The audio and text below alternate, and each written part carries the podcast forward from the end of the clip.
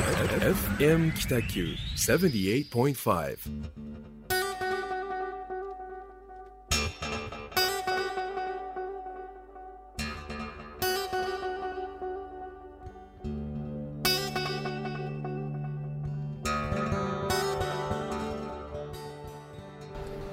はい始まりました。ホワイトスペース、えーグラフィックデザイナーの岡崎智則とえー一級建築士の田村誠一郎がお送りいたします。よろしくお願いいたしますよろしくお願いいたします。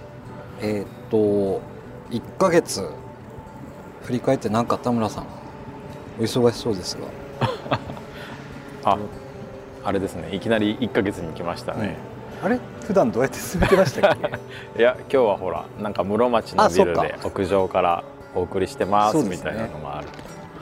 面白いなと思いながら。なんか田村さんなんかセクシーですね どういうことですか？なんか分からんけどそうです。今、はいあの新幹線も通るし、うん青空天井で収録してます。はい。やっいいけ気候ですねぱ気持ちいいですね。はい屋上で。うん、ねうんさあさあさてさてはい。1ヶ月の。1ヶ月の話そうですね。あの今月はですね、はいまあ前回もちょっとお話ししました能型でやってるエンボルスクールはい。っていうですね、うんまあエリアのプレイヤーをこう発掘するっていう感じのスクールですけど、えっ、とまあ博報堂ケトルはい。っていう、まあ、代表のですね、まあ、博報堂にも所属してるんですけど博報堂ケトルっていうグループ会社の代表でもあられる日野正信さんっていう方に、きうん。あお越しいただいてまあいろいろお話を伺いました。えーまあ、結構この話が分厚いので、僕の中ではもうちょっと後でお話ししたいなと思いつつ、はい。まあ、その能型のエンボルスクールの、おまあ、始まったっていうお話とうん。あとはそうですね、えー7月の4日にですねはい。熊本県人吉市はい。で、まあ、去年ちょうどおもうもう本当1年になりますね、うん。あの水害があった水害の、うん。町で、球磨川下りっていう観光拠点にもなってた施設が、うん。まあ、甚大な被害を受けまして、うん。でそれをまあこう復興するっていうプロジェクトのチームでうん。呼ばれましてで、まあ、建築の設計でいろいろやってるわけですけど、はい。それがですねな7月4日にあのオープン。オープンする、うーんまあ、この1年。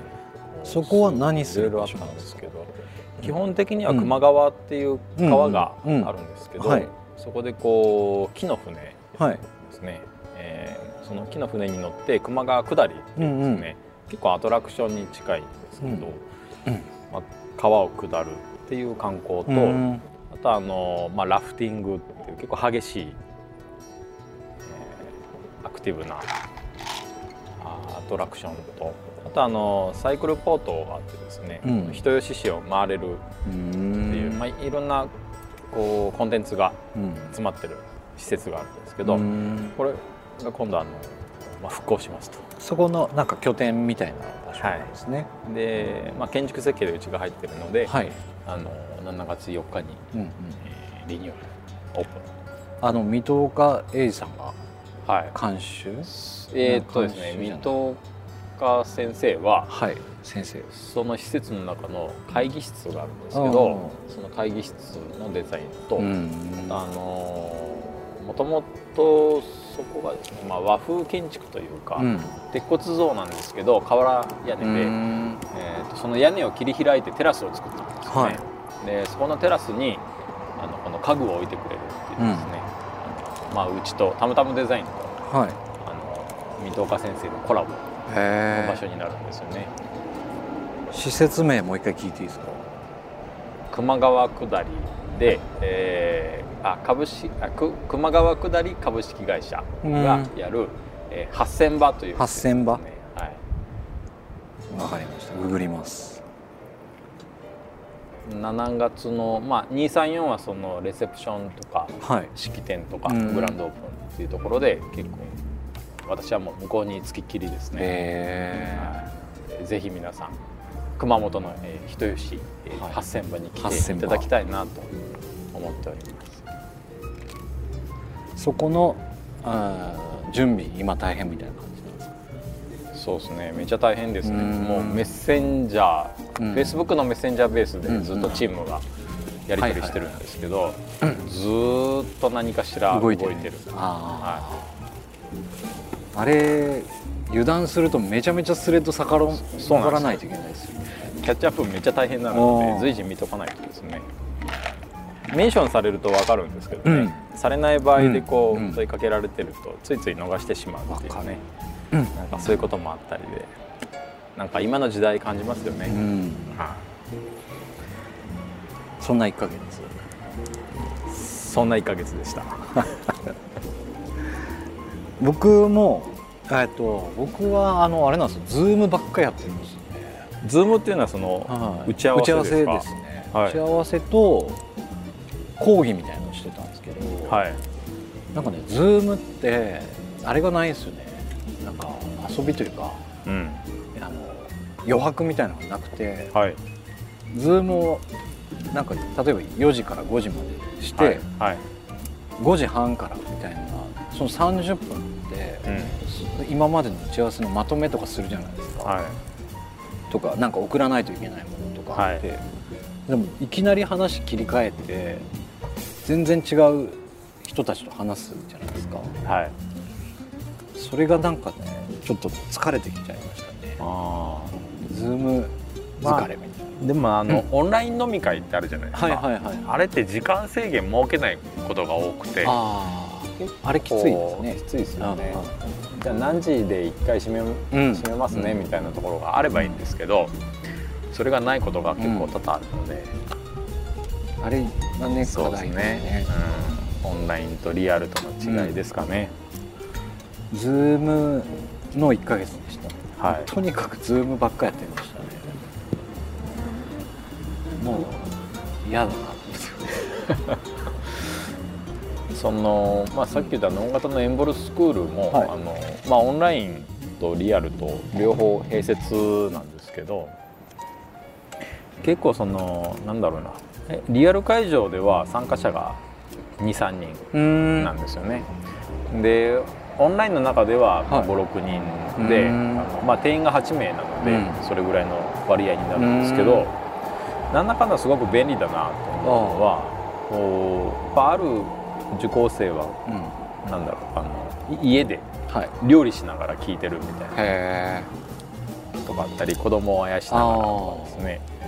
で、まあ、やっぱりリアル会場ではさっき言った日野さんが講師で来ていただいて、でやっぱり直接いろいろお話をしたいっていうオフタイムの時間帯になった時に、うん。あの聞けるっていうなんか価値もあったりとかで、うん。こうリアルタイムとあリアルタイムでやるそのオンオフライうん。ンのこうなんか中間点ないのかなとかああそれラジオなんじゃないですか？ラジオ。あああなるほあなんかラジオ良くないですか、どラジオいいですね。うん。情報がもう耳だけなんで。うん。うん。いいですよ。クラブハウスってあるでしょ？あクラブハウス。はい。つまらんっすよね。やってたんですけど。えやってましたよね。や毎日毎日やってませんでした？毎日やってて、えーミュートして仕事したりとかしてましたね話してる。あその登壇してるのに。談してるね。スピーカーなのにっていうことですよね、いやつまらんっていうのはその話がつまらんとかじゃなくて、はい。仕組みがつまらんと思うんですよね。うそのえっと入ったら手挙げないといけないとかんはいはい。なんかあれがねちょっと僕には合わなかったんですよね。なるほど、うん。誰が入ってるか分かってるみたいな状態がうん、なんかメンタルそがれていきましたね。誰が入ってるか。あなんか誰が聞いてる誰が聞いてるかうん。っていうところ。うん。あ結構そこが響くんですね。うん。まあ知ってる人がついつい聞いてるとね、はい。なんか刺したくなるというか、コメントを出したくなるっていうね、そうそう。うあれがちょっと嫌でした。嫌でしたというか 合わんなという。はい。まあ個人的見解ですけどはねい。はい。はい、そうです。個人的な思い。多分クラブハウスのいいところってあの雑談なんでしょうね、はい。はい。あのラジオとは違うこう、うん。構成されてないところのうん価値みたいなのがあるのでまあ、そこが気に入る方は気に入るし、うん。合わない方は合わないっていうねそういうところなんでしょうね。参加させられたくないみたいああそうね。な2人の部屋とか絶対入りたくないじゃないですか、なんか。ね。まあれなんか SNS の走りのミクシーであはい。足跡機能があったじゃないですか、はいはいはいはい。あれに近いのかなああそうかも、自分が行くとうん。うん、それが痕跡として分かるみたいな、はいはあーあの面倒くささはちょっとありますよね、良くも悪くも。足跡はいいんですよ、あ足跡はいいんですか？でもクラブハウスははい、リアルタイムじゃないですか。ままあリアルタイム足跡もそうですけど。うんうん。まあまあね。今日のテーマははい。なんか どうしましょうか？そうですね、い、やはい。さっきあの僕が話しかけたの、はい。脳型のはい。エンボルスクールで、うん。あの日野さんが話してくれたうん内容がすごく良かったなと思ってですね、結構それを深掘りしたいなっていうところははい。あります。でそうですね。でケトルってはい。僕創刊号買った記憶があるんですよ。え？雑誌でしょ？もともと雑誌じゃないな。あら違ったっけ なんケトルなんかしらそのプロジェクトでいろいろ出してはいるんでしょうけどあ雑誌もあるんだ。あ。僕博報堂のはい。ケトル。を買った記憶があるんですよ。10年前ぐらい。へえ。そうなんだ。あのーまあ僕は雑誌というかその冊子買ってないので知らないんですけど。そうですね。まあ基本的にはあのひ日野さん博報堂ケトル代表であられる日野さんは福岡出身。うん。で、えー、と今は東京にお住まいななんんですよね。ねはい、で東京ではリトル福岡っていう、うん。そのいわゆる福岡県人会みたいなことをもうやり始めたんですけど、うん。おそれが今なんか3,000人ぐらいいるらしくて、えすご。っはい、でその3,000人が集まるごとにうん。あの、まあ、やっぱり3,000人以上いるとこういろんな職種の方が、はいはい。いろんなプロの方がいて、で有名人の方もいたりとかで、結構ねなんかスポンサーがついてるんですよ。へ福岡県に本社を置くうんメーカーさんとか、うんまあ、お酒とかうん食とか、うん。あーまあ、いろんなプロダクトのメーカーさんとかがスポンサーについて、うん。そのリトル福岡という活動を後押ししてるし、えうん。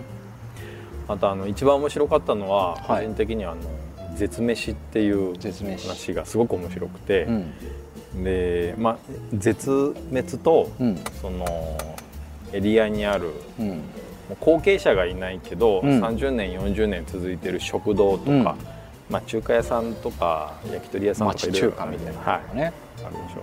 そういうそのなくなると寂しいけど、うん。でももうひょっとしたらなくなるかもしれないっていう飲食店さんのそのエリアを作ったリスト、うん。絶飯リストってういうんところがすごく面白くて。うん。であのまあ日野さんにお話しいただいたのは欲望っていうところが結構テーマの中にははい。あるんですけど、はい。それはもう日野さんが持ってる欲望うん。をただ単純にこう表現したっていうところなんですけど、絶飯リストっていうのは、うん。あのまあ、行政と一緒にやったプロジェクトではあるんですけどやっぱりそのエリアの中で生き残ってるうんうん食堂とか、まあ、室町でいうと、うん。そこにある東京湾さんとか、はいはいはいはいあーあとはなんだろうな金龍さんとかあ美味しいですよね、うん。でも次が続くかどうかわからないっていう、うん。地元に根ざしたあうん。飲食店さんがあったりとか、それをちゃんとリストにしてるうーんところがあってでなんかね笑い話もあったんですよ。その、はい。絶滅するかもしれない飲食店っていうコンセプトで、うん。取材に行く時にで 絶滅するかもしれないっていう前提のね取材させてくだ話さい。をするっていうのは、うん。あのね、すごく心苦しいと。確かに。はい、であの、はい。すごい話しづらいけど、うんいや絶滅するかもしれない飲食店を取材してるんですっていう話をすると大体爆笑されるらしいです。嫌な気分にはなるけどいや。まあね。あそそういうことなんだでもそれぐらい腹くってやってるオーナーから言わせてみれば、うん。あなんか気づいてもらえたんだ気ってづいう喜びはあるかもしれないですね。あのうん大体そういうお店ってこう、うん。家族経営だったりするのであまあ娘さんが笑ったりとか、まあ、うん。親父さんが「まあそうよね」って言いながらって受け止めたりっていうところがすごくあ温かかったと。ーなるほど。でまあその企画自体が、あのまあ、行政が支援のもとでやってたりしてたんですけど、はい。行政支援のもとでやるプロジェクトの難しさってあのい一個人がやってるお店をうん。取り出せないというところがあった。ね、はい。うん、よくあるっすよね。ね、固有名詞を出せないみたいな、でもあのエリアを盛り上げるっていううん。大義名分があって、うん。うん。でそそういう基準の中で選ばれたお店っうん、ていうのは、あのまあ、こういう名詞には当たらないんじゃないうん、というところで、まあ、日野さん公共性ががあるっていうそうです判断のもと。持ち出していったと。であとはねその行政の市長に言われたのは、はい。はいこれなんかうちの町じゃなくてもできるよねって言われたことがすごはいいドキッとしたっていう話があったんですけど、はい、はい。要はあのやっぱこう受注してる側としたら、どこでもできるような話をうちの町でするのみたいな、うん。そういう反発買うのかなと思ったら、そこの市長は違うくて、うん。えー多分その地方における課題ってほぼ一緒だかうら、ん、うちでできるんだったら他でもできるよねっていう、うん。そのモデル事業う家ん。にこう視野を向けられたっていうところが、うこうなんかあの首長としてうん。もうん。いい判断だったなっていう、うん。でこう後押しがそういう後押しもあって続けられたっていう話はありましたうね。ん。なるほど。うん。でうん一番ねなんかその話を聞いてあうん重いなと思ったのは、うんまあ絶滅するかもしれない飲食店のリストはい。で絶飯っていう中で、うんやっぱ1年2年やってると、はい。中にはこう亡くなる店主、うんうんうん。本当に亡くなってしまった飲食店もはいあるんですよね。はいはい。でそうした時にリストからやっぱあのなくしてしまわないといけないけど、はいはいはまあ、飲食店店主が亡くなっても、い。うん。そのご家族からやっうんぱりちゃんとこういう、まあ、本当にお店は閉じないといけないけど、うん絶絶飯リストに載せてもらったことではいやっぱこうちゃんと見てもらえたはいはいはい。という、おおなるほどね。うんあの感覚はあるので、うんあのまあ、家族経営が多いので、うん。父は喜んでると思いますみたいな,、うんなんかお礼の文がうん届いたりしてるんですよね。なんかもうそれを見て泣いたと。はあ。の絶滅するかもしれませんよっていう取材から、あ。うん。うん。あー実際本当に亡くなってしまった店主とかそのご家族の方と向き合った時に、うん。なんかね欲望っていうところを、まあ、仕事じゃないけど自分の興味本位で掘り下げながら、うん。本当に命と向き合った時に、はいどこまで考え抜けるのかみたいな、ところの話があったんですよね。まあ、その欲望がテーマではあったけい。ど、自分がやりたいことを押し通す時うん。に、えーちゃんと命と向き合わなければいけない時が来るっていう、あの日野さん泣いたそうですよ、うん。うん。ご家族からの。手紙。手紙を読んで、ねなんかそういう話を聞くと、うんまあ、欲望といういわゆる俗みたいな、うん。あのうん。属性のこうただの欲望じゃなくて悪いことみたいな感じじゃな。くやりたいことを突き通す時に、そういうちゃんと向き合わないといけないこともやっぱ出てくるよねとうん。いう話がありましたね。うん。なんか僕の中ではそれがすごく印象に残っうて。て、ん。まあ、今ね僕らはこうやってラジオやってはい。るし、まあ、グラフィックと建築っていう視点から、あのまあ、どうやったら街が元気になるかとか、うん。このエリアが元気になるかみたいなね、やってますけど、うん。こう究極突き詰めていくと、うん。どっかどっかで命と向き合わないといけないのかなとか思ったりするんですよね。その他人の命ですか？自分の命。まあ両方でしょうね。なるほど。か、まあ、今電車通ってますけど、うんうん。こうやって屋上で焼肉しながらうん。ラジオして、結構これ僕らの欲望だったりするじゃないですか。そうですね。やりたいことをやってる煩悩かもしれないね。煩悩かもしれないですね。まあ、そういうところをまだまだ経験してない部分がいっぱいあるなと思いつつ、うん。まあそういうエピソードでした、うん。は田村さんの欲望って何なんですか、い、仕事とはね、私生活わ分けずに考えてもらえて、うん。まあそのエンブルスクールでうんうん。結構宿題出してるんですよ、うんハードルの高い宿題出してて、まあ、参加者8名いるんですけど、おーその宿題に対してもちろん自分も考えたりするんですよね。で自分が考えてる欲望は、うん。あのそうね独立する時はうんどうやって飯食っていこうかっていう、うんうん。生き残る術をずっと考えてたんですよ。はいはい。でまあ人に必要とされる存在にならないといけないなと思いつつ、ん。じゃあなんか社会課題に対して向き合おうっていうことを、うん。まあ、食うために一つの手法として考えたんですけど、うん。なんかねそれが今はまあリノベーションっていう建築の手法を一つずっとやってて、社会課題解決している、まあ、気には当然なってるんですけど、うんなんかね食うためにやってたことが、うん。今はこう生きる糧みたいになってて、うん。欲望としてはね社会課題に向き合ってる自分が、うん。結構こう生きてる感があるというかうん。達成感はあるというかで逆にそういう課題に向き合いながら設計やってると、うんうん。そういう、まあ、人吉の話とかね、あの社会課題に対して直接向き合ってるプロジェクトに呼んでもらえるとか、うん。なんかあの自分が必要だと思ってやってたことが、うん。逆に必要とされるようになってるんだなって思うと、うん結構自分の欲望とうん周りの環境がこう入れ替わってるというかね、あまあ、気づきとしては必要と思ってやってたことが、あうん。ああ必要とされるようになってる。うん。ところが今感じてるところですかね。うん。なんかうん。田村さん多分ね定義の立て方めちゃめちゃ上手なんだと思うんですよ。定義、うん、社会の、うん。えー、と何が困ってるかとか何が問題なのかをうん。いち早く多分あのそのリノベーション・オブ・ザ・イヤー取った時とかもうん。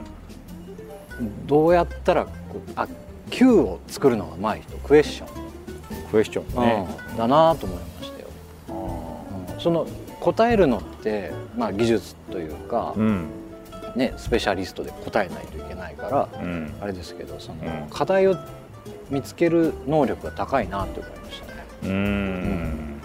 なんかそれ自分で課題を、まあ、課題っていうか仮想でうん。問題を自分でこう作ってというか、今これ困ってるだろうなみたいなのをうん。見つけるのが早いなと思いましたね。え。うん。ーどうなんだろう。自分で見つけてる感はあんまないんですけどね。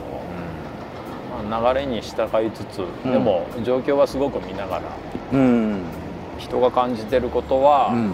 割と繊細に見てるつもりではありますよね。うん。まあ、それが良かったのかなとも思いつつ、そんな感じなんですね。うん岡崎君の欲望ありますかね、えー、欲望そうだな。なんだろう。あでも昔ほどうん。あのお金に執着しなくなったかもしれないですね。なんかお金を稼いでうんなんか自分だけ得しようっていう気持ちがもうほぼないと思います。あの例えばこう今日ラジオするとか、あうん。田村さんと飲むとかう、ん。ラジオのチームとうん。会話するためにお金が必要だから、うん。お金は必要なんですけど、うん。なんかそれがたくさんあって、うん。なんかお金配り出したりする人とかいるじゃないですか。ああ。僕あんなん絶対嫌だなと思うんですよね。お金配る人って誰だろう？なんかあれって多分ねめちゃめちゃ不幸なんだと思うんですよ。ああなるほど、ね、今まで人間関係多分気づいてきたと思うけうど、ん。お金があったからつながれたけど、うん。本人に魅力がないからうん。ずっとやり続けないと、うん。その状態でキープできないから、そういう発想になるんだと思うんですよ。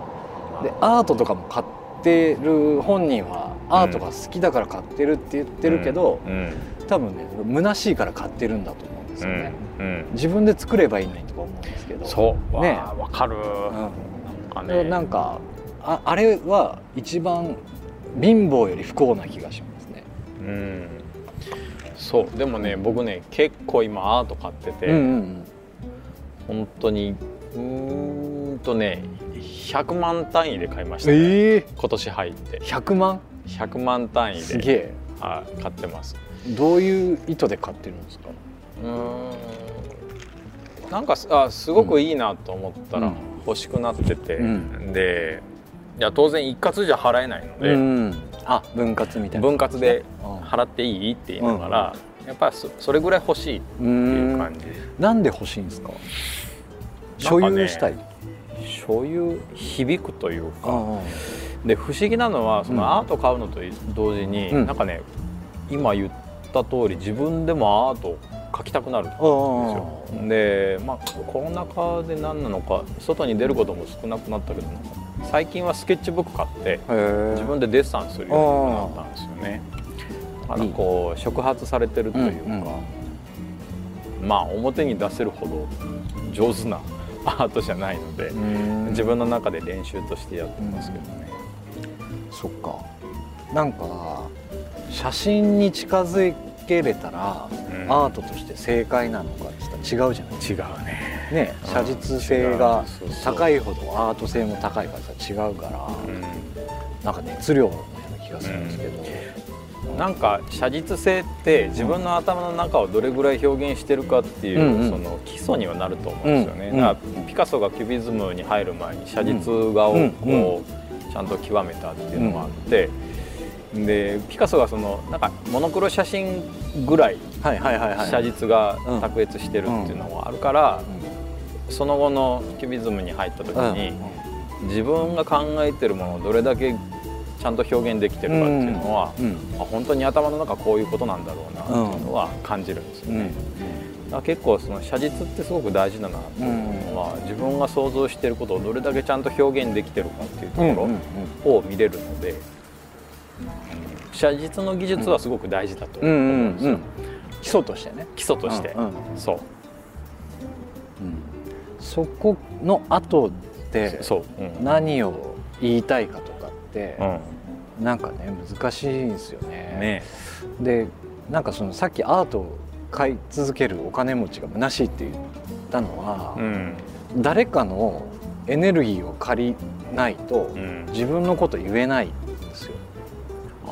えっとそえっと表現をすればいいのにあのそれを所有してることで満たされてるのが浅いなって思うんですね。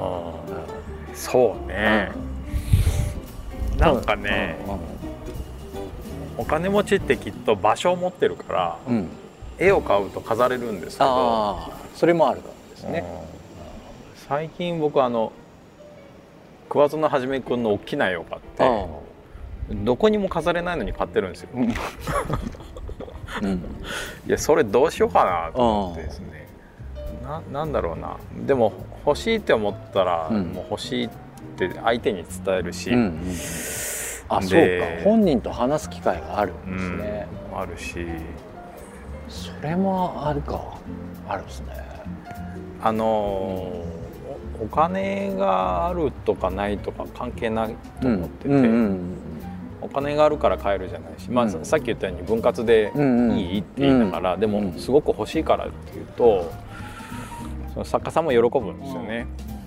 で分割でも欲しいって思うぐらい、うん、あのなんかこの人が共感してくれてるっていうのは、うん、でも本当に共感してるし別に俺そんな大金持ちじゃないけど、あのちゃんと分割だったら買えるぐらいの規模の絵を買ってるというか。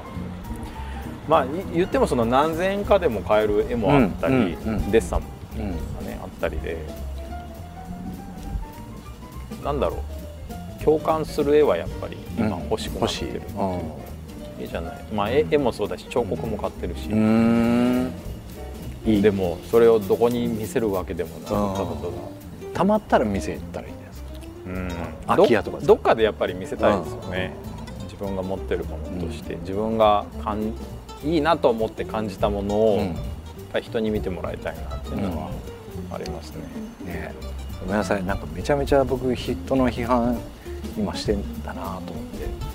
なんか金持って なんかアート。いやあのねでもアート買うって、うん、多分自分の感性すごく磨かれてる気がするんですよ、うんうん、今までその仕事上でしかスケッチ描いてなかったけど、アートとして絵を描きたいなっていうのはすごい久しぶりで、絵を買うっていうかその作家に対して共感するっていうことがどういうことかなっていうのは、結構今ねまだ消化できてないと感じてるところではありますね。なんか僕あのえっとこの間えっとアートと経営って一緒って言われたんですよ。うん、へその人しか絶対できない経営手法ってあるじゃないですか、うん、それとアートって近いんじゃないかって言って言われて、うん、あそうやと思って思ったんですよ。でなんかあのさっきのその否定全否定してるわけじゃなくて、あの経営者がアート欲しくなるのってなんかわかるんですよね。あれなんだろう何なんでしょう、ね、何なんだろうな。投機目的とかじゃないじゃないですか。じゃないんですよね。で絵がいいとかなんかエネルギーもらうとかじゃない気がするんなんか生き様みたいな。なんかわかんないけど。欲しくなるんだろうなとか。欲しくなるね。あれなんだろうな。うん。というなんかなんだろうで一回曲挟みますか。そうね、うん、曲の後ちょっと話しましょうか、はい、考えてみましょうか、ね、ちょっと取り留めもないんで一回曲を聴いてもらいましょう、うん、じゃあ今日は一曲ですかね一曲はいかけます。どうぞ、はい、どうぞ